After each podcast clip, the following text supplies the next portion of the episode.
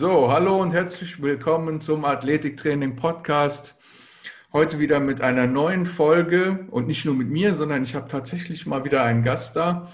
Und ich freue mich besonders, ja, dass ich heute die Madeleine Ulrich da habe.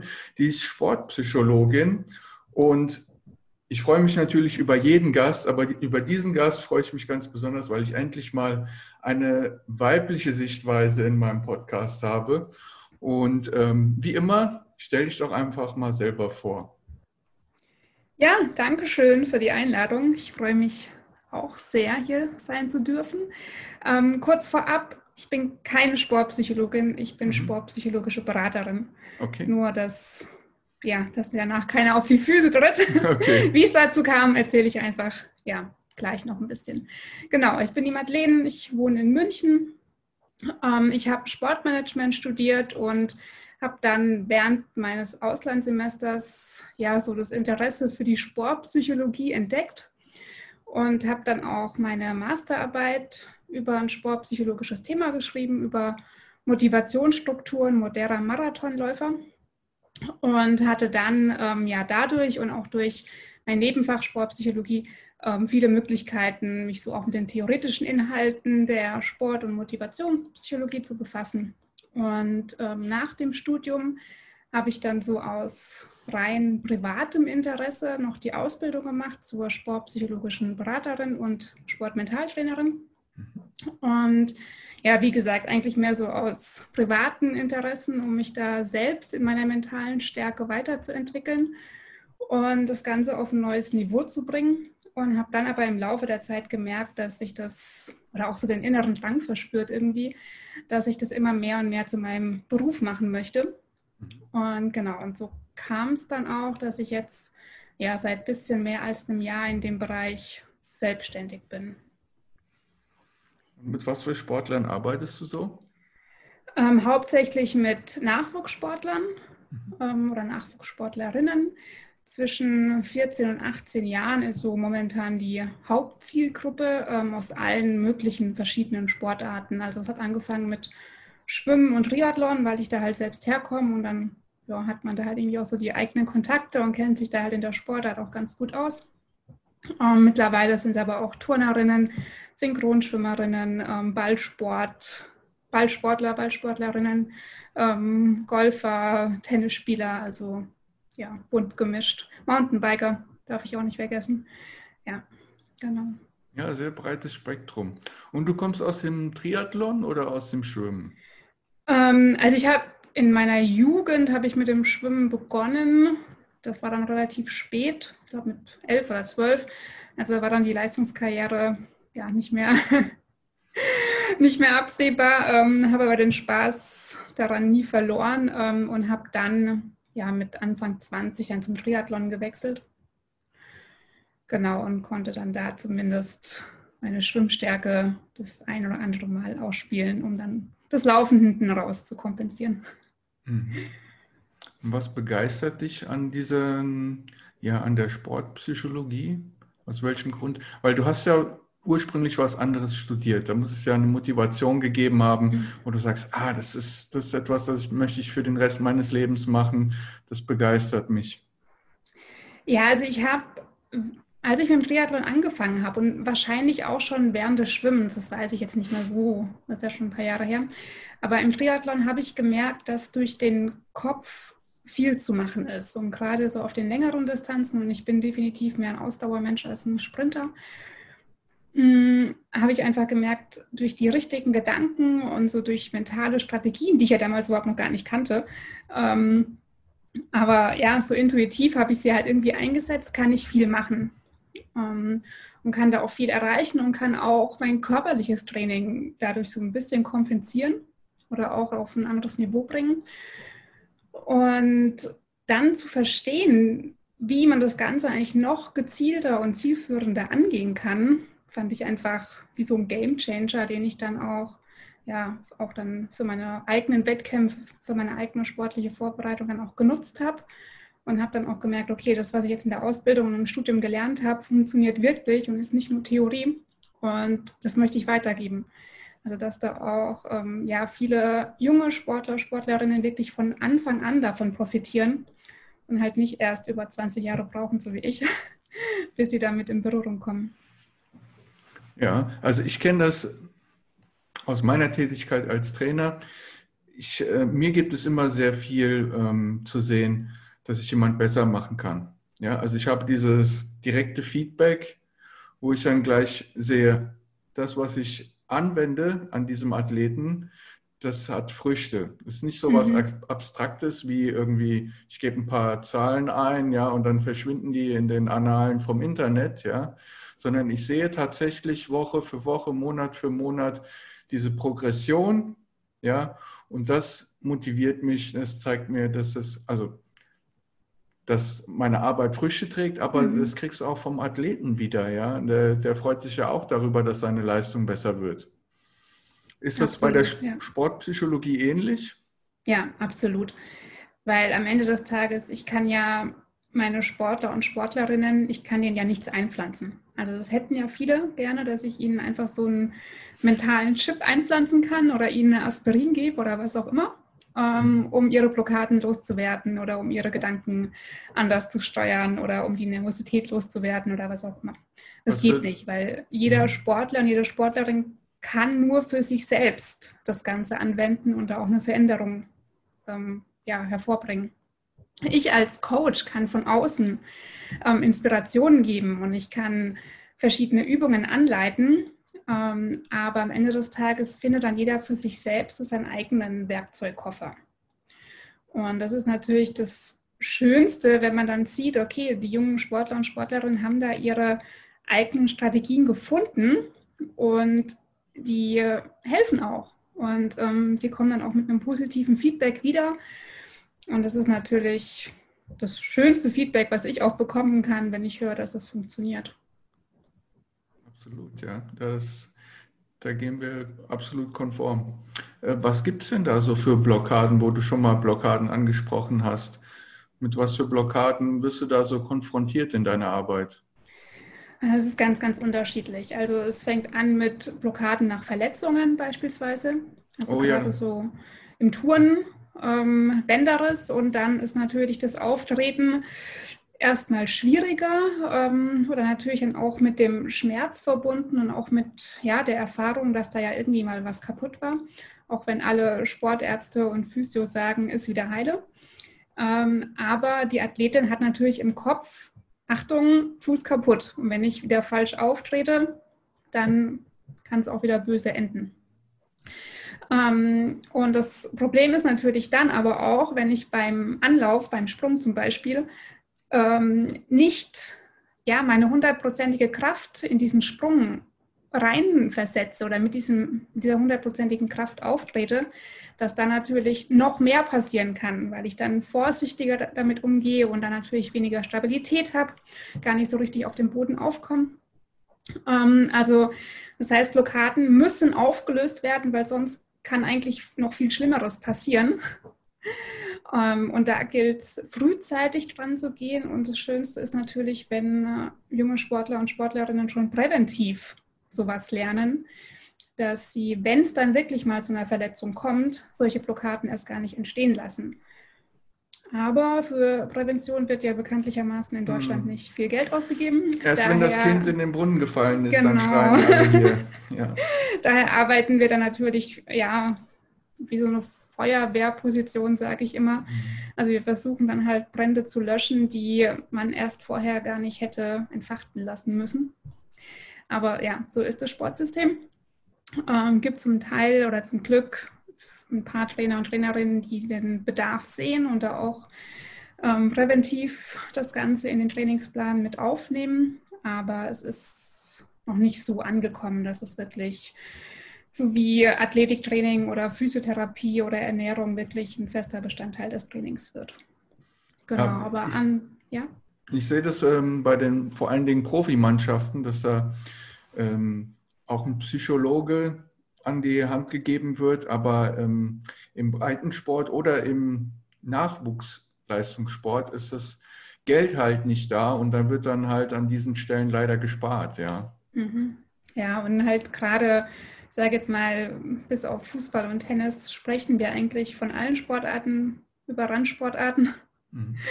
Auch wenn sie es nicht gerne hören, aber was die finanzielle Unterstützung angeht, ist es halt leider so. In, Im Fußball ist es mittlerweile Standard oder auch Pflicht, dass in Nachwuchsleistungszentren ein Sportpsychologe oder eine Sportpsychologin anwesend ist oder beschäftigt sein muss. Ähm, genau, aber wie gesagt, in den anderen Sportarten ist es noch nicht so. Und ähm, ist natürlich wünschenswert, dass es irgendwann passiert, weil da viel vorgebeugt werden kann. Es kann, ja, es kann einfach so wie halt in vielen Dingen viel präventiver, viel ganzheitlicher gearbeitet werden, um so die ganzheitliche Leistung der Sportler und Sportlerinnen zu unterstützen. Und da spielt die Psyche und die mentale Gesundheit halt eine enorme Stärke, weil alles beginnt im Kopf. Ja, also jede Ausführung meiner Muskeln beginnt im Kopf. Und wenn da halt Blockaden da sind, dann ja, ist halt dementsprechend dann auch die Ausführung nicht so, wie sie idealerweise sein sollte. Ja, aber mit dem, was du angesprochen hast, mit den Verletzungen, das ist etwas, das habe ich leider zu oft gesehen. Ja. Und wenn man das nicht aus den Athleten gleich wieder rausbekommt, ist das etwas, das sich verfestigt. Mhm, und dann ist es, äh, dann ist es fast unmöglich, das wieder wegzubekommen. Ja. Und ähm, im Football hatten wir es zumindest immer so. Ich habe auch mal eine kurze Zeit Football gespielt. Wer Angst hat, der ist gar nicht erst aufs Feld gelassen worden. Mhm. Ja, weil dann ist klar, der geht nicht richtig in den Kontakt und wer nicht richtig in den Kontakt geht, der tut sich einfach nur weh. Mhm. Ja? Die Angst hemmt. Die Angst hemmt und dann äh, kann ich auch die Techniken nicht mehr so ausführen, mhm. wie sie eigentlich gemacht werden sollten. Mhm. Und ähm, ja, klar hat man das im Kopf, dass so eine Verletzung einen total zurückwirft, ja, auch in der, in der, in der Leistung, weil ich kann nicht trainieren im Gegenteil, ähm, mein Bein ist womöglich noch angegipst. Ja, ich werde vielleicht um Monate oder Jahre sogar zurückgeworfen in meinem Training. Und diese Angst, dass das nochmal passiert, die ist natürlich da und die ist mhm. auch verständlich. Mhm. Ähm, die ist verständlich für uns ja. ähm, und ja, manchmal auch für den Athleten oder die Athletin, auch nicht immer, weil die natürlich auch sagen, Angst will ich nicht, schiebe ich weg, ja, gehört nicht zu mir. Ähm, am wenigsten ist sie oft, zumindest meiner Erfahrung nach, ähm, für Trainer und Trainerinnen verständlich. Da also ich bin Trainer, für mich ist es verständlich, weil ich sag weiß, ja, für uns so, ist es so eine, so eine Karriere ähm, kann auch dann beendet sein, wenn ich dann mhm. vielleicht zwei, drei solche Verletzungen hintereinander habe. Mhm. Ja, dann genau, und von Trainer kommt dann halt oft so ein Spruch wie, komm, stell dich doch nicht so an, der Physio hat doch gesagt, das stimmt alles wieder. Ähm, sei doch kein, kein Mädchen, mach doch nicht so rum, lauf doch einfach los.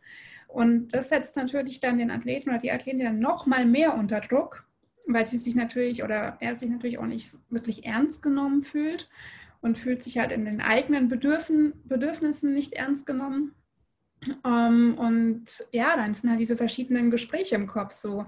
Einerseits ich habe Angst und was passiert, wenn ich falsch auftrete und ich traue mich nicht und ich bin vorsichtig. Von außen höre ich, aber ich muss. Mhm. Und jetzt muss ich ja auch dem Trainer irgendwie gefallen. Und das, ja, ähm, sollte frühzeitig gestoppt werden. Und wenn Trainer und Trainerinnen da eine mehr, ja, wie soll ich sagen, mehr so eine Rolle einnehmen, dass sie mehr die Persönlichkeit und die Bedürfnisse des einzelnen Athleten und der einzelnen Athletin sehen, dann kann da auch viel, viel vorgebeugt werden und das kann viel Unheil vermieden werden. Ich, ich kenne leider auch solche Trainer, die du da beschreibst, ja, die so überhaupt nicht das Wohl des Athleten sehen, die eigentlich nur die, die da eine Puppe sehen, die Leistung bringen mhm. muss. In, ich sage es jetzt einfach mal überspitzt. Ich habe zum Beispiel ähm, ein Basketballtrainer, der ähm, sehr renommiert ist und auch mehrfach Meister schon international geworden ist. Ich sage, der Slavislav Pesic heißt er, glaube ich. Pesic heißt er, aber den Vornamen habe ich, glaube ich, jetzt zerschnippelt. Der hat tatsächlich mit seinen Athleten kein Aufwärmprogramm gemacht, ja. Und da hat ein äh, Kollege gefragt, ja, warum? Ich habe zu wenig Zeit. wenn er kaputt ist, egal, nächste. Mhm. Ja, so Schön. hat er gedacht. Ja, mhm. ähm, es war ihm im Prinzip scheißegal, auf gut Deutsch mhm. gesagt, ob dieser Athlet da sich irgendwie eine Zerrung holt oder so, weil er sich gedacht hat, gibt genug Leute, die gut sind. Wenn er schlau ist, macht er vor meinem Training schon für sich das Aufwärmen. Mhm. Ja, da muss er selber äh, hinterherkommen und äh, wenn er es halt nicht gebacken kriegt, dann ist er weg. Da stellt sich für mich immer die Frage, sind wir auf dem Viehmarkt oder wo sind wir? Ja, so, in ja. der Richtung, ja. Mhm. Ähm, ist auch für mich nicht verständlich, weil das sind äh, Menschen, mit denen du da arbeitest, ja. Und nicht ähm, ja, irgendwelches Sklaven, die da äh, für dich durch die Gegend hüpfen müssen. Aber ja, manchmal ist es so, oder leider viel zu oft, dass Leute, die erfolgreich sind, sich alles Mögliche rausnehmen können. Ja? Weil dann vom Verein oder sonst was nur dieser Erfolg im Kopf ist, ja, und die, die erfolgreich sind, da wird nicht hinterfragt, warum sind die denn erfolgreich, ja, sondern die wird einfach mal machen gelassen, ja. Und die haben ja erfolgreich zu sein, das ist ja auch. Genau. Und mhm. wenn sie denn den Erfolg haben, wird auch nicht hinterfragt. Das Hinterfragen kommt erst viel, viel später, wenn dann mhm. der Erfolg irgendwann ausbleiben sollte. Mhm. Und deshalb haben auch diese Trainer, die diese Methoden haben, auch einen noch größeren Erfolgsdruck, weil wenn es dann irgendwann mal ausbleibt, aufgrund von Verletzungen der Spieler oder sonstigem, dann kommen auf einmal die Fragen vom Verein, ja, warum läuft es denn auf einmal nicht? Was ist denn los? Arbeitest du anders? Mhm. Dann kommt die ins Schwitzen. Und dann wird dieser Druck hierarchisch immer weiter nach unten weitergegeben. Ja. immer. Druck wird, also ist ja auch im Business-Kontext, Druck wird immer weitergegeben oder in den meisten Fällen weil auch viele Führungskräfte und Trainer und Trainerinnen sind nun mal Führungskräfte. Mhm. Sie führen ein Team, sie führen eine Mannschaft, sie führen Einzelathleten. Ähm, ja, und Führungskräfte gehen zu wenig in die Reflexion. Oder um ein, eine gute Führungskraft zu sein, sollte ich regelmäßig in die Selbstreflexion gehen und sollte überhaupt auch mal wissen, was Selbstreflexion bedeutet.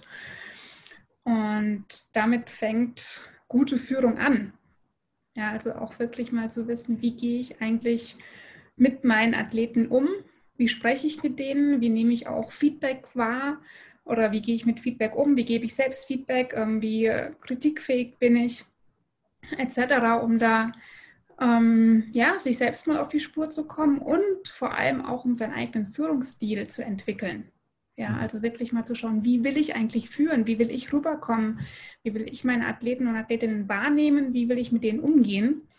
Und ja, das ist halt eine sehr herausfordernde Aufgabe, weil da geht es ja auch dann sehr viel um mich selbst als Trainer ähm, und um meine Werte und um meine Persönlichkeit und alles, was mit uns selbst zu tun hat, wollen wir ja meistens nicht so gerne anschauen. Das sind ja so blinde Kommt Flecken. Dann manchmal unschöne Wahrheiten zutage, mhm. die man äh, eigentlich sehr weit vergraben hat und eigentlich nichts damit zu tun haben möchte. Ja. Genau, aber genau das gebe ich ja immer dann auch dann an meine ähm, Sportler und Sportlerinnen weiter und am Ende des Tages bin ich halt auch Vorbild für meine mhm. Sportler und Sportlerinnen. Besonders für diese die jungen Aufgabe, Sportler, ja. Diese Aufgabe sollte ich mir wirklich bewusst sein. Und da gibt es, wie gesagt, viele, viele gute Beispiele. Ähm, daher, ich will das auch alles gar nicht so schlecht reden. es gibt die guten Beispiele und es gibt die sehr, sehr engagierten Trainer und Trainerinnen, wofür ich sehr, sehr dankbar bin. Ähm, aber es gibt leider auch sehr, sehr viele, ja, die da einfach noch ein bisschen äh, Nachholbedarf haben. Wobei ich auch sagen muss, sie bekommen es halt auch oft nicht beigebracht. Also mhm. in ganz, ganz wenigen Trainerausbildungen finden Seminare zur Führung statt oder Seminare zur ähm, ja, Findung der eigenen Persönlichkeit oder auch Seminare zur Konfliktbewältigung oder zur gewaltfreien Kommunikation oder was auch immer. Ähm, also Trainer und Trainerinnen kommen damit gar nicht so sehr in Berührung, außer sie suchen sich halt selbst die Themen zusammen. Aber auch dann muss man sie erstmal draufstoßen oder sie müssen erstmal damit in Kontakt kommen, damit auch das Interesse geweckt wird. Also da ist natürlich dann auch viel, ja, ähm, ist eine große Aufgabe des Verbandssystems da, ähm, solche Fortbildungsmaßnahmen halt auch den Trainer und Trainerinnen zur Verfügung zu stellen. Hm, ich finde das, find das super interessant, dieses Thema, weil ich dir da 100% zustimme, dass da die Trainer zu viel alleine gelassen werden und dass in der Ausbildung das noch viel mehr Thema sein muss.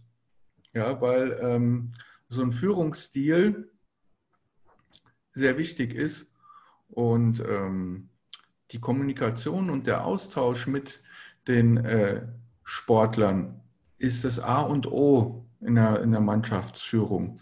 Und diese verschiedenen Charaktere auch richtig zu lenken und zu lesen, ja, ist ganz schwierig. Und ähm, die meisten lernen das so, ja, am, im Job mhm. quasi, ja, ähm, die da zu, zu lenken. Und du kannst das größte Wissen haben, sportwissenschaftlich, ja wenn du den Charakter nicht lesen und lenken kannst, ja, und dieses, dieses Sozialgefüge, auch gerade im Mannschaftssport, irgendwo beieinander bei Laune zu halten, zu motivieren, ähm, dass sie sich nicht die Köpfe einschlagen, sondern als Mannschaft zusammenspielen. Das ist ganz entscheidend über den Erfolg. Und ähm, was würdest du da so, so Coaches raten, um das zu verbessern? Oder wie, wie arbeitest du da mit Coaches? Also ich habe zum Glück ein paar Landesverbände gefunden, die da sehr engagiert sind, ähm, wo wir jetzt ja auch so Führungsthemen und Allgemeinsportpsychologie ähm, mit in die Ausbildung mit aufgenommen haben oder es als ähm, Lizenzverlängerungen mit anbieten. Mhm. Welche sind das denn? Ähm, das ist der Bayerische Schwimmverband mhm. unter anderem, die da jetzt ähm, ja, dank der tollen Bildungsreferentin sehr aktiv geworden sind, ähm, ist halt auch wieder, und das merke ich halt überall, wenn das Interesse da ist, der verantwortlichen Personen, dann werden solche ähm, Themen auch vorangetrieben. Also es liegt ganz, ganz stark am ja. Eigenengagement, weil es natürlich nirgendwo wirklich festgesetzt ist, dass das angeboten werden muss, so wie Technik, Taktik, Fitness, das ist irgendwie, das sind so Bausteine, aber Führung und äh, mentale Gesundheit, mhm. ja, die schwingen halt mehr so mit nice to have irgendwie mit. Genau, und ähm, also den ersten Tipp, den ich eigentlich allen Trainer und Trainerinnen geben kann, ist, dass sie keine Angst vor Führungsaufgaben haben sollen. Weil wenn ich Trainer und Trainerinnen sage, ihr seid Führungskräfte, werde ich mit großen Augen angeschaut, so, oh Gott, Hilfe, nein. ich habe mich doch im Job extra gegen eine Führungsaufgabe entschieden. Ernsthaft? Und jetzt mhm. wird mir gesagt, jetzt bin ich Führungskraft. Ja. ja? also erlebe ich ähm, doch des Öfteren mal, oder auch wenn ich so mit Trainer und Trainerinnen im Einzelgespräch bin, ähm, so, ja, du bist Führungskraft. So, nein. ähm, und da wirklich keine Angst davor zu haben, weil ja, mit, ähm, mit Menschenverstand und mit Intuition kann ich da ganz, ganz viel richtig machen und ich kann da auch ganz, ganz viel bewegen.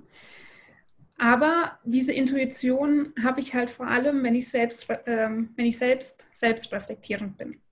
Ja, weil dann weiß ich auch, dass ich mich so auf mein Bauchgefühl verlassen kann und dass ich auch andere Menschen irgendwie richtig lesen kann. Ähm, und der zweite Tipp ist, ja, neben der keine Angst zu haben, da irgendwie was falsch zu machen, sich nicht zu arg an, ähm, an anderen Führungskräften zu orientieren, nicht zu arg zu schauen, wie handelt der denn, ähm, wie ist der denn mit der Situation umgegangen, wie kommt der denn rüber, sondern seine eigene Führungspersönlichkeit zu finden seinen eigenen Führungsstil, sein, sein eigenes Führungsverhalten. Und da bringt jeder sein eigenes Führungsverhalten mit. Ja, also wenn ich verschiedene Werte in einen Topf werfe, dann wie bei so einem Lottospiel mhm. kommen unten dann einfach andere Werte raus oder ja. ähm, halt eine Mischung aus verschiedenen Werten. Und was ich da, ich unterrichte das Ganze ja auch an verschiedenen Hochschulen in Österreich und Deutschland, ich lasse meine Studenten immer ein Bild finden was für Sie so ja, symbolisch für Ihre persönliche Führungsqualität steht. Ähm, und sich dann daran zu orientieren. Und das ist dann bei dem einen ist das vielleicht ein Diamanten, weil der sagt, ich muss meinen Sportler oder meine Mitarbeiter so schleifen, dass wirklich mhm. das Beste hervorgeholt wird ähm, darf aber auch nicht zu viel wegschleifen, weil dann verliert er auch wieder an Wert. Also das ist seine eigene Geschichte zu finden. Ähm, der andere sagt, ich bin Gärtner oder Gärtnerin, ich muss meine Blumen, ja, ich muss sie bewässern, ich muss sie, ähm, die richtige Wärme finden, ich muss hegen und pflegen, ich muss sie düngen, ähm, ich muss sie aber auch einfach mal wachsen lassen und mal in Ruhe lassen. Ähm, und wirklich mit so ein bisschen Storytelling seine eigene Geschichte dazu kreieren und sich dann auch an dem zu orientieren. Also anstatt sich an anderen Menschen zu orientieren, so wie macht der das, wie macht A oder wie macht Anton das oder wie macht Bertha das, ähm, auf sich selbst zu schauen und zu gucken, was sagt denn mein Bild der Führung dazu und wie kann ich mich dann daran irgendwie lang hangeln und dann auch die richtige Umgangsweise mit meinen Sportlern zu finden. Mhm. Also intuitiv hätte ich jetzt gesagt, man müsste also es ist immer wichtig, am, gerade am Anfang irgendwo eine Orientierung zu haben mhm. und vielleicht äh, einen Trainertyp zu haben, den man im Kopf hat. Aber ähm, ich finde, auf lange Sicht ist deine ähm, Denkweise auf jeden Fall die richtige, ja, weil am Anfang ist es okay, eine, eine, zumindest eine grobe Richtung zu haben, aber dann muss man sich irgendwann davon lösen und äh, sein eigenes entwickeln. Also genau. ich denke nicht, dass gerade direkt am Anfang, wenn du noch überhaupt keine Ahnung hast, wo die Reise hingehen soll, äh, zu versuchen, deinen eigenen Führungsstil zu finden, das ist ein bisschen zu viel verlangt. Absolut. Also es hilft da natürlich, ich meine, es gibt ja sehr, sehr viele verschiedene Führungstheorien und Ansätze. Es hilft sich natürlich, da einfach ein bisschen mit der Theorie zu beschäftigen. Und ich bin auch definitiv nicht der allergrößte Fan von Theorie. Ich würde sagen, ich bin eher mehr der Praktiker. Aber nichtsdestotrotz, wenn man sich mit Führungstheorien beschäftigt, sieht man einfach mal, was gibt es alles für Möglichkeiten. Mhm. Und ähm, dann auch das Ganze mal kritisch zu hinterfragen. Was ist an der Führungstheorie gut, was ist an der vielleicht nicht so gut, wie kann ich das ähm, für mein eigenes Verhalten adaptieren und daraus ja, sich dann so sein eigenes ähm, Konzept zu gestalten und dann aber auch wirklich in die Umsetzung zu gehen, weil erst in der Umsetzung merke ich, ähm, ja, alles, was in der Theorie steht, ist nicht immer so einfach, weil ich natürlich mit einem Mensch spreche. Ich habe einen Mensch mir gegenüber und Theorie alles schön und gut, aber dann muss ich halt auch irgendwie so meine eigene Persönlichkeit auch mit einfließen lassen, um da ja einen guten Umgang und auch ein gutes Wachstum für mein Gegenüber finden zu können. Und dann ist es eigentlich, eigentlich immer wieder so ein ja, so ein Ball hin und her werfen zwischen ähm, theoretischen Ansätzen, meiner eigenen Selbstreflexion und meinem eigenen Bild von Führung, um das weiterzuentwickeln. Weil mit jeder Erfahrung lernen wir auch weiter. Also wir mhm. kommen ja immer wieder in Erfahrungen, die wir vorher noch nie hatten.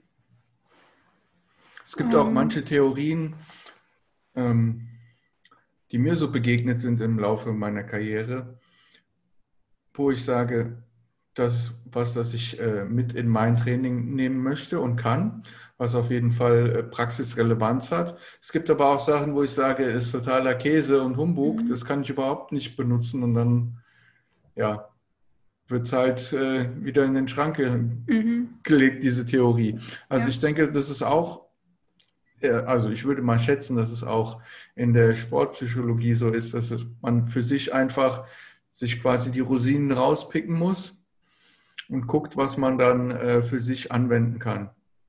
Absolut. Also es gibt aber Millionen, Tausende mentale Strategien, die mhm. aber natürlich nicht für jeden ja, gleich umsetzbar sind oder auch nicht gleich erfolgreich sind, weil ich habe ja auch verschiedene Typen der Motivation, ich habe verschiedene Typen der Zielorientierung. Ähm, ich habe Menschen, die sind visuell veranlagt, ich habe Menschen, die sind eher ähm, auditiv veranlagt, wie auch immer. Und da muss ich ja dann mit meinem Sportler, mit meiner Sportlerin zusammen den perfekten individuellen Werkzeugkoffer finden.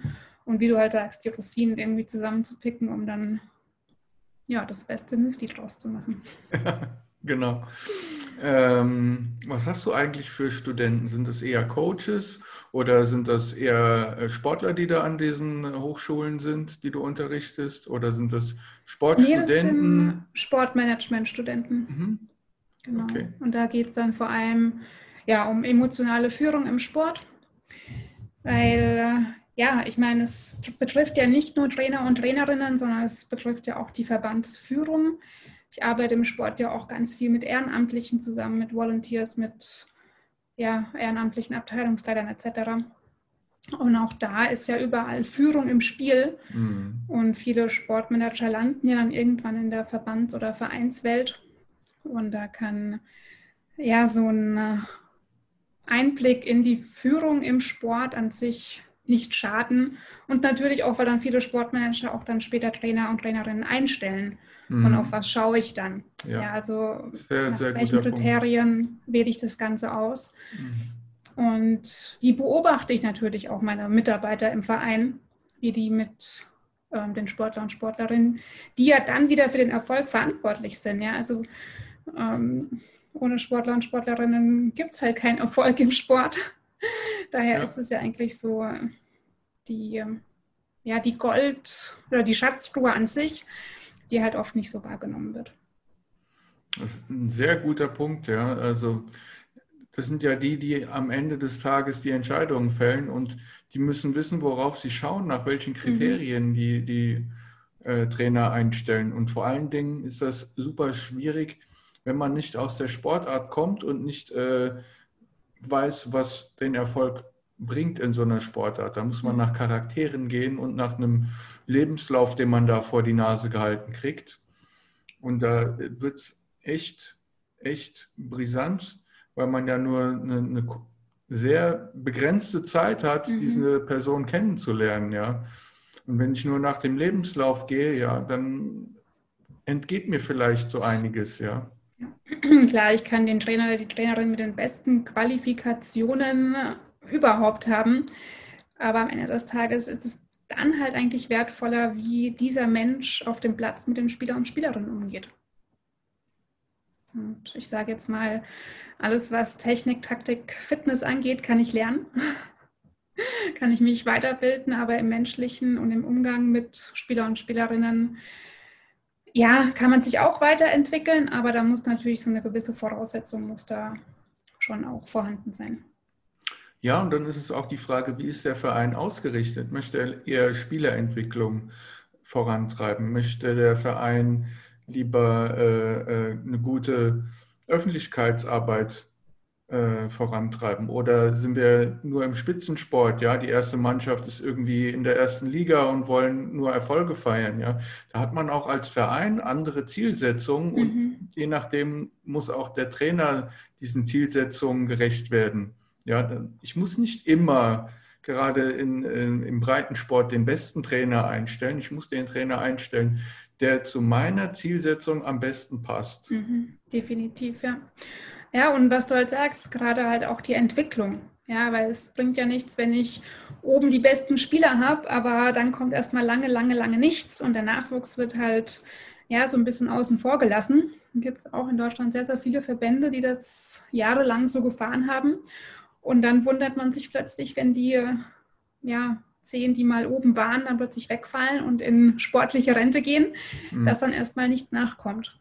Ich möchte eine schöne Anekdote erzählen. Ähm, ich äh, hier in jetzt mittlerweile wieder Erstliga-Rugby-Mannschaft, die hat sich aus Frankreich äh, einige Imports geholt, um wieder in die erste Liga zu kommen für die Herrenmannschaft. Das heißt, diese Franzosen, die da geholt werden für sehr viel Geld, die sind nicht beim äh, normalen Trainingsbetrieb dabei. Die werden nur für die Spiele eingeflogen. Mhm. Ja? Das heißt, der Trainer kann nicht mal mit denen arbeiten. Die sind quasi nur ja, da, um quasi Publicity zu bieten, weil dann äh, alles andere niedergemäht wird mit 20 oder 30 Punkten Unterschied. Und deren ähm, Gedankengang dahinter ist, wir wollen uns wieder einen Namen machen, damit wir so attraktiver werden und Leute zu uns kommen. Also ich kann das nicht nachvollziehen. Ja, ich hätte, wenn man mich gefragt hätte, gesagt, sehr gute Jugendspieler einstellen, äh, Spieler, Trainer einstellen, dass die Jugend richtig äh, eine gute Ausbildung bekommt, dass man langfristig irgendwann in der Zukunft eine sehr gute Mannschaft hat, wo sich auch die Leute mit identifizieren können, ja. Weil was habe ich denn davon, wenn irgendwelche Ausländer kommen und gleich wieder weg sind? Mhm. Ja, anstatt irgendwie äh, Spieler auszubilden, die aus der Region kommen, wo dann vielleicht noch die Familie mitkommt, wo die Freunde mit zu den Spielen kommen, wo über Jahre, Jahrzehnte eine Bindung zu dem Verein aufgebaut wurde. Ja, da, da hat man dann auch Lust, zu den Spielen zu gehen und das kumuliert sich ja auch über die Jahre. Ja, da war dann erstmal die Mama im Papa und so noch auf der Tribüne. Vielleicht kommen dann auch noch irgendwelche anderen Bekannte und über diese Mundpropaganda wird das dann noch wieder bekannter. Ja. Nein, man muss dann. Ist in vielen ausbilden. Sportarten. Genau, ist in vielen Sportarten so, ist leider, leider auch im Schwimmen so, man glaubt es kaum. Ähm, in der ersten Bundesliga des Schwimmens, also es ist nur ein einziger Wettkampf oder ein einziges Wochenende im Jahr, wo der Bundesliga-Wettkampf quasi ausgetragen wird.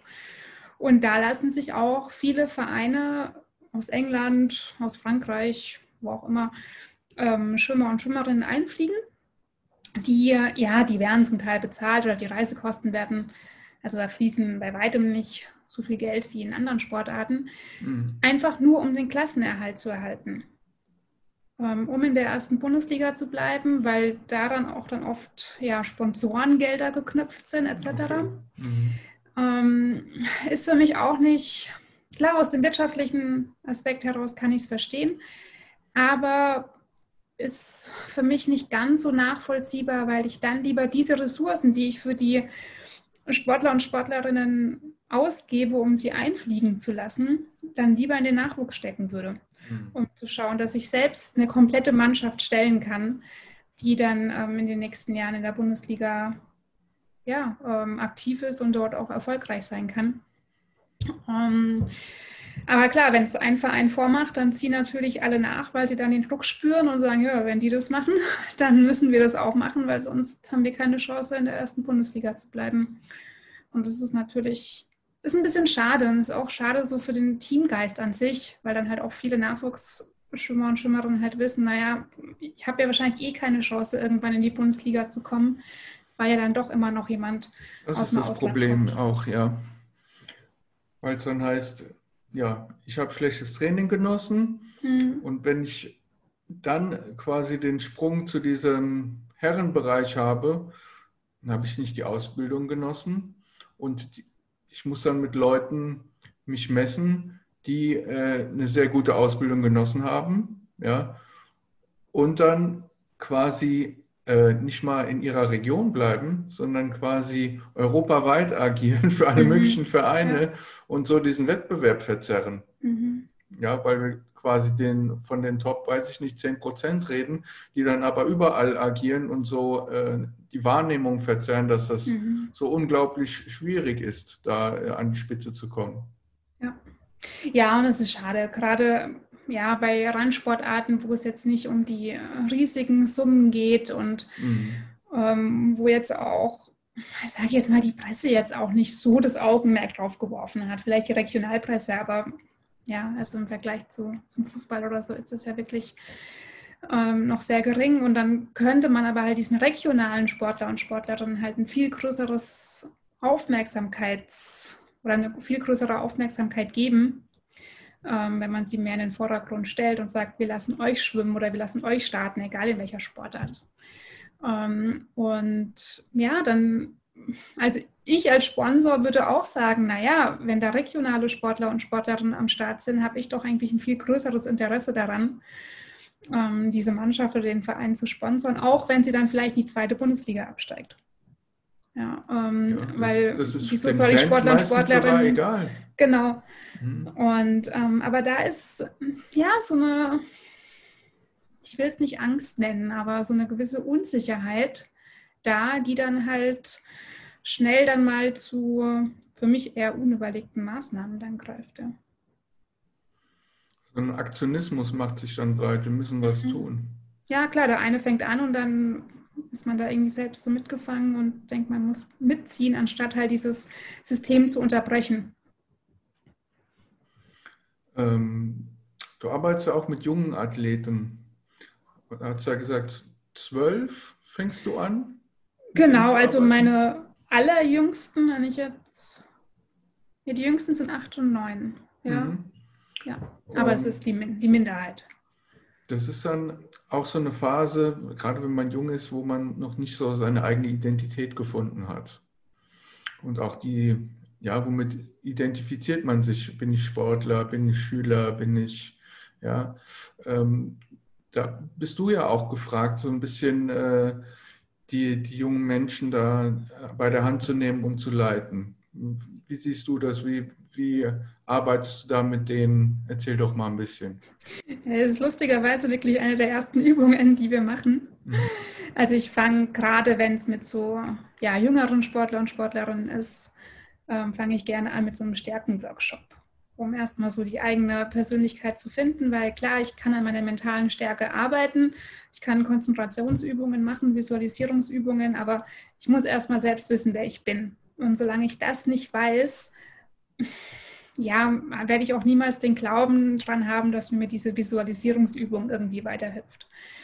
Ähm, daher ja, bin ich ein ganz, ganz großer Fan davon, erstmal mit so Basic-Workshops anzufangen. Das ist unter anderem der Stärke-Workshop, wo die ähm, Sportler und Sportlerinnen sich ähm, ja auch erstmal überlegen dürfen, wer sind sie denn eigentlich noch alles außerhalb des Sports? Ja, also Schüler und Schülerinnen, Tochter und Sohn, ähm, Enkel, Nichte, Cousine, Freund, Freundin, Geigenspielerin, Klavierspielerin, Künstlerin, weiß ich nicht. Ja. Ähm, und am Anfang tun sie sich da sehr, sehr schwer, weil gerade die, die ja auch schon mit acht, neun Jahren so im Leistungssport und das Klingt eigentlich auch schon merkwürdig, ne? mit acht, neun Jahren Leistungssport, aber. Auch gerade im Turnen ist es gang und gäbe, ja. Ja.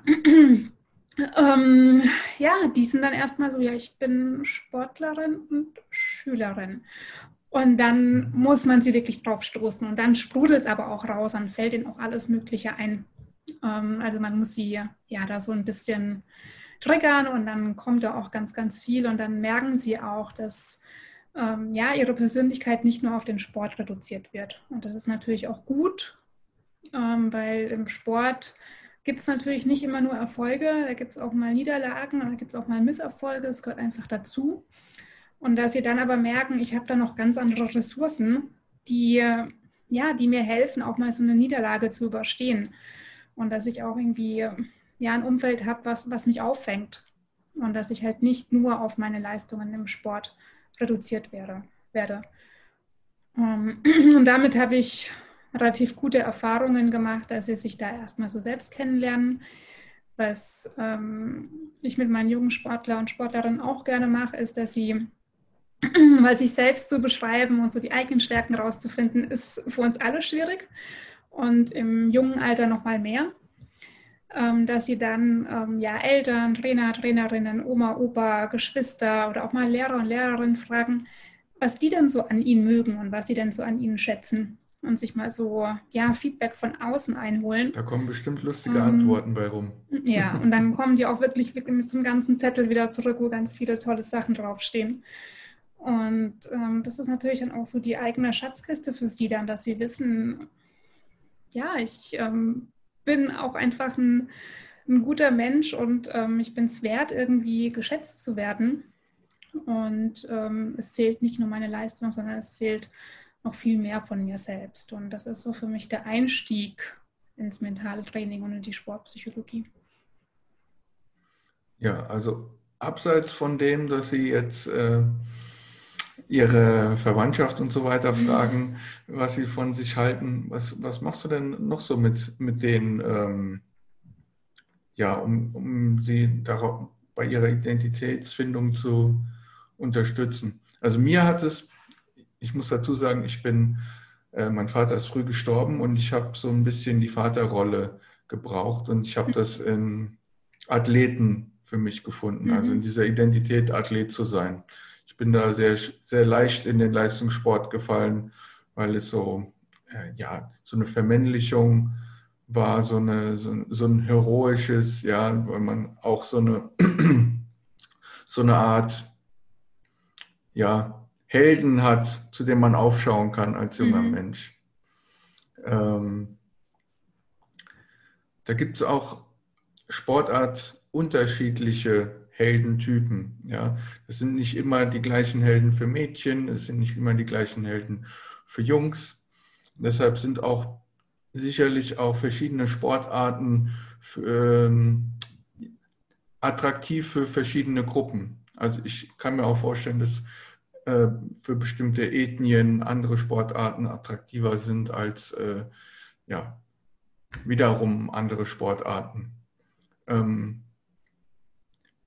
da gibt es auch bestimmt Konflikte mit einem, ja, wenn man eine bestimmte Sportart betreibt, die anders gelabelt ist, als es mit mhm. der eigenen Identität mhm. einhergeht. Wie gehst du damit? Also ich gebe mal ein konkretes Beispiel, ja. Vor vielen Jahren war es zum Beispiel verpönt, dass Frauen Fußball spielen, ja. Ähm, ich finde super, dass Frauen Fußball spielen, aber das hatte so einen Charakter, ja, bist du ein Mann oder was ist los mit dir? Und da war, war es auch so, dass ähm, lesbische Frauen eher akzeptiert wurden in, diesem, in dieser Sportart. Ja. Mhm. Und deshalb hat es auch so eine gewisse Attraktivität für lesbische Frauen gehabt, äh, Fußball zu spielen, ja, weil die da Gleichgesinnte vielleicht gefunden haben, Leute gefunden haben, die gesagt haben, es ist vollkommen okay, so wie du bist, ja. Ähm, wie hilfst du denen, da Identität zu finden mit ihrem Sport? Es ist natürlich ganz, ganz unterschiedlich. Also viele finden ja die Identität, indem sie sich auch einfach der Mannschaft zugehörig finden. Mhm. Weil es ist ja, ja auch so. Ähm, so. das soziale Bedürfnis ja. ist ja, oder die soziale Integrität ist ja eins unserer Grundbedürfnisse, mhm. ähm, da einfach Teil einer Gemeinschaft zu sein.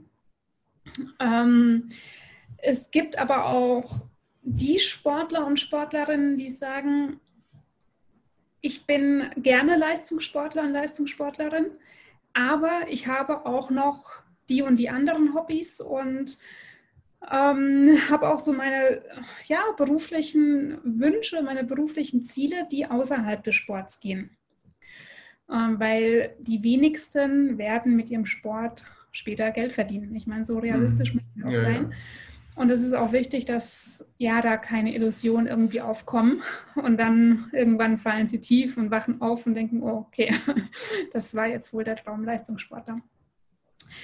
Ähm, und daher ist so dieses, ja, ähm, die Freizeit und den Alltag und die Freunde nicht komplett unter oder dem Sport nicht komplett unterzuordnen, finde ich extrem wichtig. Also wirklich so eine, ja, wie man halt im Berufsleben sagt, so eine Work-Life-Balance, da halt auch so eine Sports-Life-Balance irgendwie hinzubekommen. Ja. Und klar kann ich nicht 50 Prozent Sport, 50 Prozent Privatleben oder Freunde, das geht ab einem gewissen Leistungsniveau einfach nicht mehr. Da muss ich mehr Zeit in der Sporthalle verbringen. Ähm, aber ich rate allen meinen Sportler und Sportlerinnen, sich nicht zu 100 Prozent dem Sport unterzuordnen. Mhm. Und ähm, sich immer noch Zeit, um, wenn es nur kleine Zeitfenster sind, einzuräumen für Freunde, für andere Hobbys, für Freizeit, für die Familie um da auch wieder so ein bisschen geerdet zu werden, um aufgefangen zu werden, um das Ganze auch so als Entspannung auch ein bisschen zu nutzen, ähm, wo der äh, Stress losgelassen wird. Weil, wenn wir mal ehrlich sind, gerade jetzt mit den 14- bis 18-Jährigen, mit denen ich am meisten zusammenarbeite, das sind Leistungssportler, Leistungssportlerinnen plus Schüler und Schülerinnen. Die haben ein Wochenpensum von, wenn man es hochrechnet, 70, 80 Stunden die Woche. Ja, da würde jeder Betriebsrat in der Firma sagen, stopp. ja, das geht mal voll gegen das Arbeitsschutzgesetz. Und, Kinderarbeit. Mhm. ja, und das vergisst man oft. Und das vergessen Trainerinnen und Trainer oft, weil für die steht natürlich der Sport im Vordergrund. Das vergessen die Lehrer, weil für die steht ja die Schule im Vordergrund. Und die Eltern sind dann immer so ein bisschen in der Zwickmühle. So, ja. die Schule ist wichtig, der Sport ist wichtig und was jetzt? Aber ich bin doch eigentlich Mama und Papa, ich will doch eigentlich nur für mein Kind da sein. Dem soll es doch gut gehen. Ähm, genau, und deswegen ist da meine Rolle, wenn so ein Fall auftritt, wo jemand sagt, so, ich zerreiß mich gerade hier irgendwie, ich weiß gar nicht mehr, ähm, ja, wo ich mich hinverteilen soll, der Druck prasselt von allen Seiten ein, sich da wirklich Momente rauszunehmen, wo kein Druck entsteht. Ja, also wo keine Leistung erbracht werden muss, ähm, wo die Kinder einfach Kinder sein dürfen ähm, und ja, sich auch die Erlaubnis zu geben, dass ich jetzt mal keine Leistung erbringen muss. Und damit habe ich eigentlich ganz gute Erfahrungen gemacht, dass da auch so eine gewisse, ja, so ein Empowerment irgendwie stattfindet. Mhm. Ja, dass dann auch junge Sportler und Sportlerinnen sagen, ich habe jetzt mit meinem Trainer gesprochen, der Freitagnachmittag ist jetzt trainingsfrei. Und ich so, uh, okay, die Entscheidung hast du jetzt ganz alleine getroffen? Ja, habe ich. Ich so, super.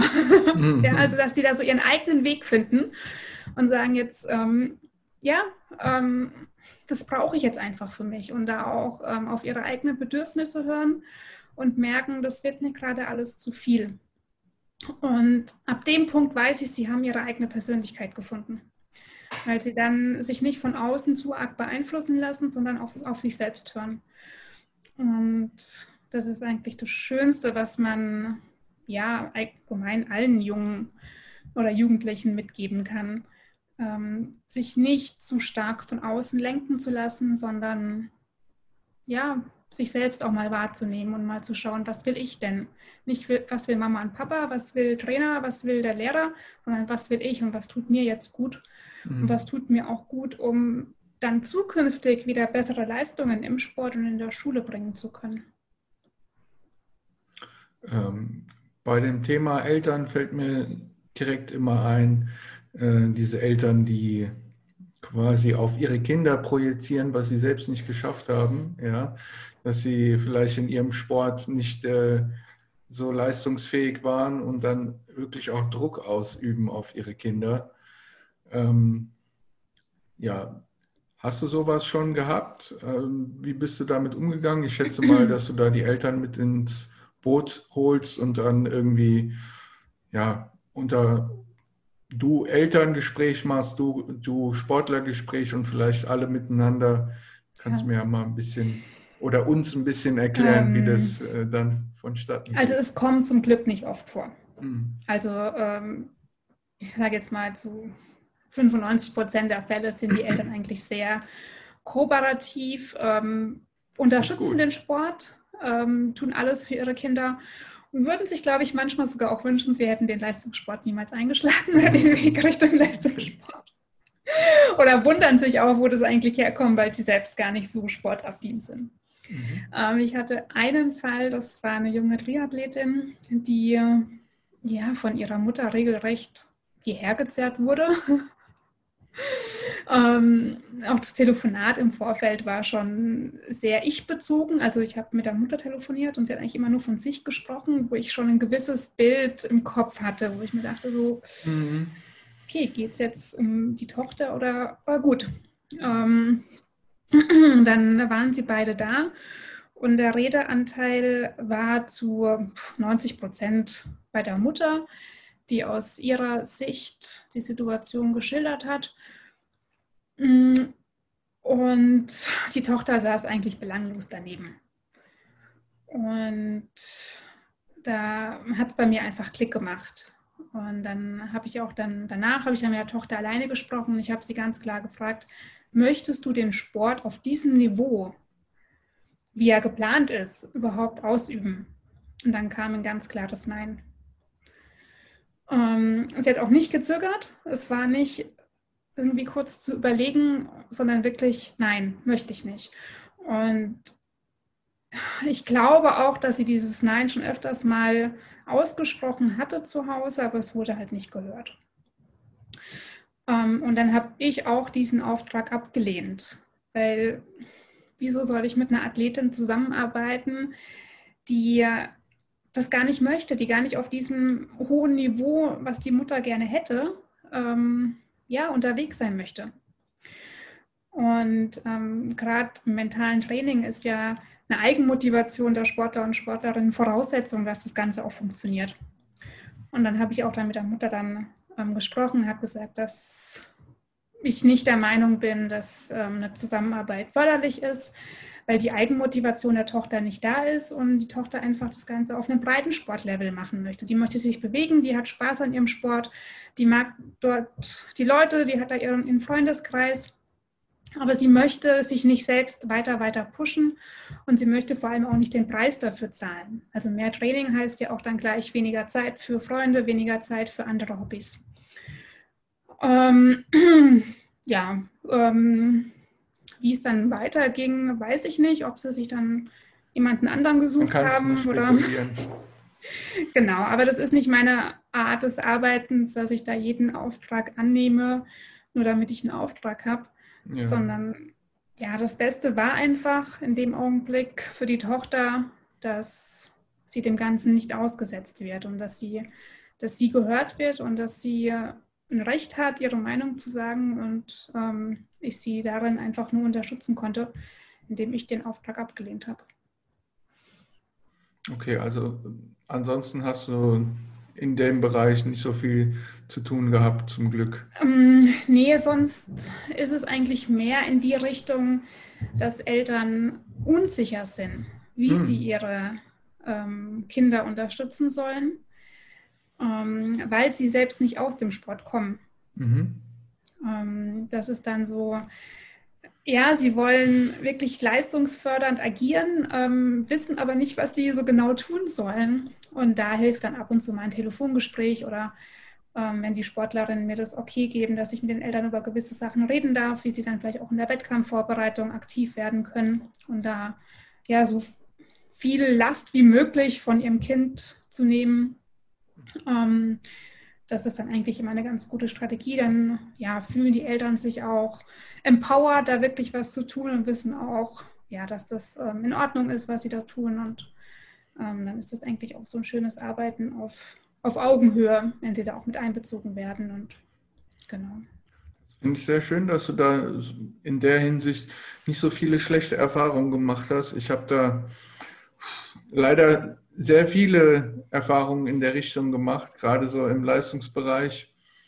Und es kommt auch immer auf die Sportart an, inwieweit dann der Sportler später Geld verdienen kann und wie mhm. viel Geld dann am Ende potenziell möglich ist. Ich habe da schon leider einige ja, Kinder, muss man sagen, bei mir abgeliefert bekommen, die eigentlich überhaupt keinen Bock hatten, da zu sein. Mhm. Und so sah es dann halt auch aus. Und ja, ich, da habe ich nicht lange bohren müssen, um rauszufinden, dass die keinen Bock hatten, da zu sein, mhm. ja. Und dann habe ich halt mit denen irgendwelche anderen Sachen gemacht, weil, worauf sie mehr Bock hatten, ja. Mhm. Ähm. Aber das ist auch, also das bekomme ich von den Trainer und Trainerinnen, mit denen ich zusammenarbeite, bekomme ich das auch öfters gesagt. Das ist dann mehr, ja, eine Herausforderung, mit der Trainer und Trainerinnen zu kämpfen haben. Ich jetzt weniger, weil ja, die Trainer ich zu mir kommen. Ah, jetzt, jetzt höre ich dich ah, wieder. Ah, okay. okay. Genau, die Trainer hätten dann natürlich gerne, dass diese Sportler oder diese Eltern dann auch mal zu mir kommen mhm. oder ich mal mit ihnen spreche.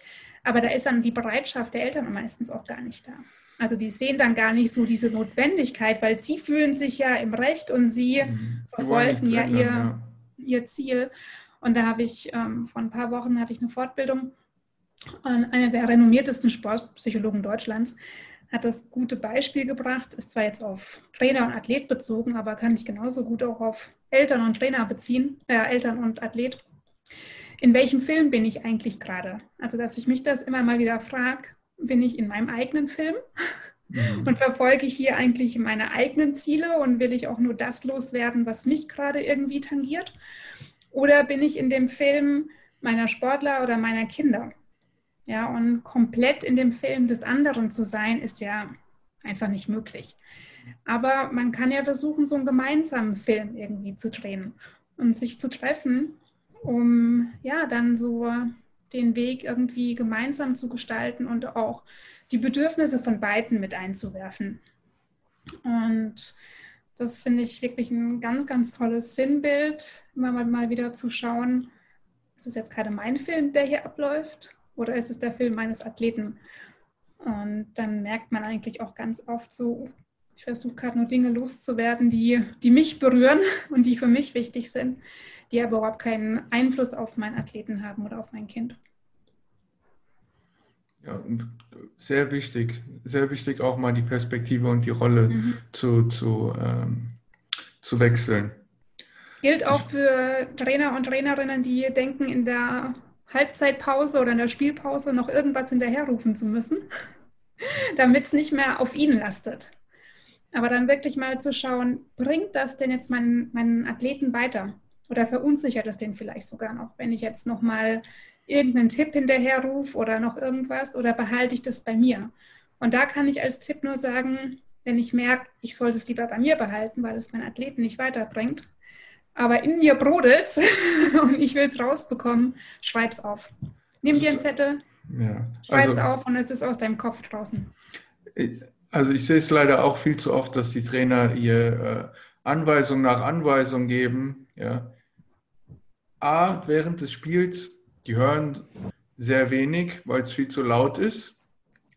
Und B, mehr wie drei Anweisungen ist sowieso für den Arsch, auf Deutsch gesagt, ja, weil ja, zwei. Mhm. ja die, die können sie eh nicht alle umsetzen und äh, behalten, ja, wenn du gerade unter, unter Spielsituationen unter Druck bist, dich dann jetzt mit diesen Anweisungen noch zu beschäftigen, das kann nur in die Hose gehen, ja, weil du hast ganz andere Probleme in dem Moment. Mhm. Definitiv. Und da wirklich, ja, einfach es aufschreiben, dann habe ich es aus meinem eigenen Kopf draußen und gebe es meinem Athleten nicht mit auf den Weg. Genau. Ich würde gerne nochmal zum Gendering zurückkommen. Mhm. Und ähm, da interessiert mich brennend, wie du da mit umgehst bei so äh, Sportarten, die anders gelabelt sind. Also zum Beispiel, ja, ich, ich gehe mal vom Fußballbeispiel weg, sagen wir mal zum Reitsport. Und da ist ein, ein kleiner Junge, der gerne reiten möchte und dem seine, seine ganzen Freunde sagen, hey, das machen doch Mädchen. Warum willst du denn reiten? Ja, äh, bist du ein Mädchen oder wie? Wie würdest du da dem helfen, dass er quasi mit dieser Situation klarkommt, dass da seine, sein Freundeskreis, seine Peers ähm, da so dagegen sind und ihn hänseln? Ich würde ihn erstmal fragen, was ihn denn so reizt am Reiten und was ihn denn daran so fasziniert und wie es so, so, so, toll findet. Und umso mehr er sich dann damit identifizieren kann und umso mehr er merkt, das ist wirklich mein Sport und der begeistert mich, umso selbstbewusster wird er auch nach außen auftreten. Mhm. Umso mehr wird er für sich Punkt. einstehen, umso mehr wird er für seine Sportart ähm, einstehen und umso mehr ähm, eigene Beispiele, dafür sprechen, dass er diese Sportart ausführen soll, wird er auch finden. Also da finde ich es immer enorm wichtig, dass, ich, meine, ich hatte jetzt so einen Fall noch nicht, aber es lässt sich auch auf andere ähm, Beispiele übertragen. Ich finde es immer enorm wichtig, dass die Kinder, Jugendliche oder allgemein äh, Menschen ihre eigenen ähm, Bestätigungen finden und ihre eigenen Erklärungen oder ihre eigenen Beweise, wieso irgendwas so ist, wie sie ja, das gerne äh, möchten oder wieso das für sie richtig ist. Weil dann ist die Identifikation umso größer, weil es kommt ja direkt aus mir heraus und umso mehr kann ich dann dafür auch einstehen. Ähm, ich bin kein Fan davon, dass ich dann in dem Fall irgendwie wie so eine Soufflöse irgendwas einflößen würde und würde sagen, ja, aber es ist doch ein toller Sport, weil ja, löst ja in ihm nichts aus, sondern nee. ich muss es ja schaffen, in ihm die Emotionen auszulösen, ja. die er auch hat. Und das geht natürlich über Fragen. Und ähm, genau, da kann ich eigentlich ja nur mit Fragen antworten. Ich kann mit Bildern ähm, ähm, nur mit Fragen arbeiten. So, ich kann mit Bildern arbeiten. Ich kann ihn zurückversetzen in seine Erlebnisse mit den Pferden ähm, ja, um da einfach möglichst viel in ihm hochkommen zu lassen. Und dann wird er dafür sich selbst seinen Weg gehen und dafür selbst sich einstehen. Und wenn nach außen hin andere merken, der meint es ernst und da zögert er auch nicht, dann hören die auch auf, solche Fragen zu stellen. Weil das ist Zumindest werden sie weniger, wenn sie da genau. äh, so eine. Das wird dann auch langweilig. Ja, ja genau. Wenn da kein äh, wenn dann nicht wirklich was zurückkommt, mit dem ich dann äh, weiter triezen kann oder womit ich ihn weiter ärgern kann. Richtig. Ja, ich würde sagen, wir machen hier mal einen kurzen Break, weil du ja wenig Zeit heute hast. Ähm, aber es wird definitiv einen zweiten Teil geben, das kann ich euch versprechen. Das ist sehr, sehr interessant, was die gute Madeleine uns hier heute wieder berichtet hat. Und sehr, sehr viele Themen eingetaucht und ja. Ja, und es ist auch ein sehr breites Thema, von dem, äh, glaube ich, nicht nur die Spieler und Sportler profitieren, sondern auch die Trainer, wie wir gehört haben. Ähm, da fängt es an. Mhm. Da, da fängt es an. Und sogar die Vereinsführung davon profitieren kann. Also die ganze Hierarchiekette haben wir hier quasi durchbearbeitet. Ähm, ja, wie kann man dich erreichen, wenn man deine Dienste in Anspruch nehmen möchte? Also entweder über meine Webseite erfolgdurchbegeisterung.de. Mhm, blenden wir ein. Genau, oder über Instagram Sportpsychologie mit Madeleine. Mhm. Genau, da versuche ich auch qualitativ hochwertigen Inhalt zu posten, mal mehr, mal, mal weniger, je nachdem, wie es gerade immer zeitlich aussieht. Und Genau, das sind eigentlich so die zwei Hauptkanäle, auf denen ich unterwegs bin. Und dann kann man dir ja. einfach schreiben, entweder auf der Webseite oder auf Instagram und du meldest Genau, ich dich. bin eine One-Man-Show, also alles, was da reinkommt, landet auch bei mir und wird von mir persönlich beantwortet.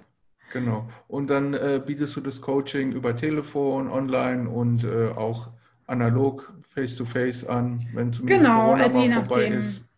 ähm, ja, für alle Münchner und in der Umgebung ähm, face-to-face -face und ansonsten jetzt auch ja, seit genau einem Jahr eigentlich per Zoom online, womit ich auch wirklich sehr, sehr gute Erfahrungen gemacht habe. Hätte ich im Vorfeld nicht vermutet, aber es funktioniert und ja. Okay. Ja, dann äh, verabschiede ich mich hier. Es hat mir sehr viel Freude bereitet, dir, mit dir den ersten Teil jetzt schon mal durchzuarbeiten. Ähm, ich denke, wir haben da sehr viel gehört, was wir auch mitnehmen können. Und wenn dir das auch gefallen hat, lass mir doch bitte ein Like da, ähm, einen Kommentar, teile auch gerne die Folge, wenn du möchtest und äh, sei gespannt auf die nächste Folge. Also, bis dahin, mach's gut.